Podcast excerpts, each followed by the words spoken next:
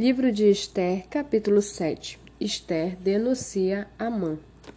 O rei foi com Amã ao banquete da rainha Esther.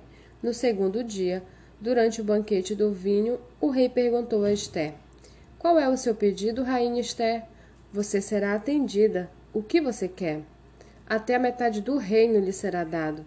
Então a rainha Esther disse: Se eu tiver obtido o seu favor, ó rei, se for do agrado do rei, que a minha vida seja a resposta ao meu pedido e que, como desejo, eu possa ter o meu povo.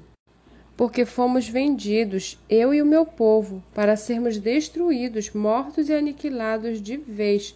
Se ainda nos tivessem vendido como escravos e escravas, eu me calaria, pois não valeria a pena incomodar o rei por uma coisa dessas. Então o rei Assuero perguntou à rainha Esté: Quem é esse cujo coração o instigou a fazer uma coisa dessas? Onde está esse homem? Esther respondeu: O adversário e inimigo é este malvado Amã. Então Amã ficou apavorado diante do rei e da rainha. O rei, no seu furor, se levantou do banquete do vinho e passou para o jardim do palácio.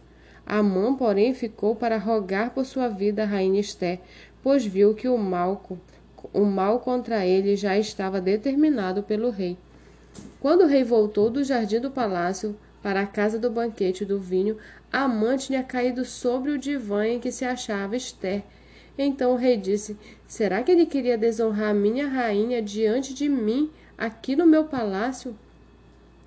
Quando o rei acabou de dizer estas palavras, cobriram o rosto de Amã. Então Arbona, um dos eunucos que serviam o rei, disse: Eis que existe junto à casa de Amã a forca de vinte e dois metros de altura que ele preparou para Mordecai, aquele que havia falado em defesa do rei. Então o rei disse: Que ele seja enforcado nela. E assim enforcaram Amã na forca que ele tinha preparado para Mordecai. Então o furor do rei se aplacou.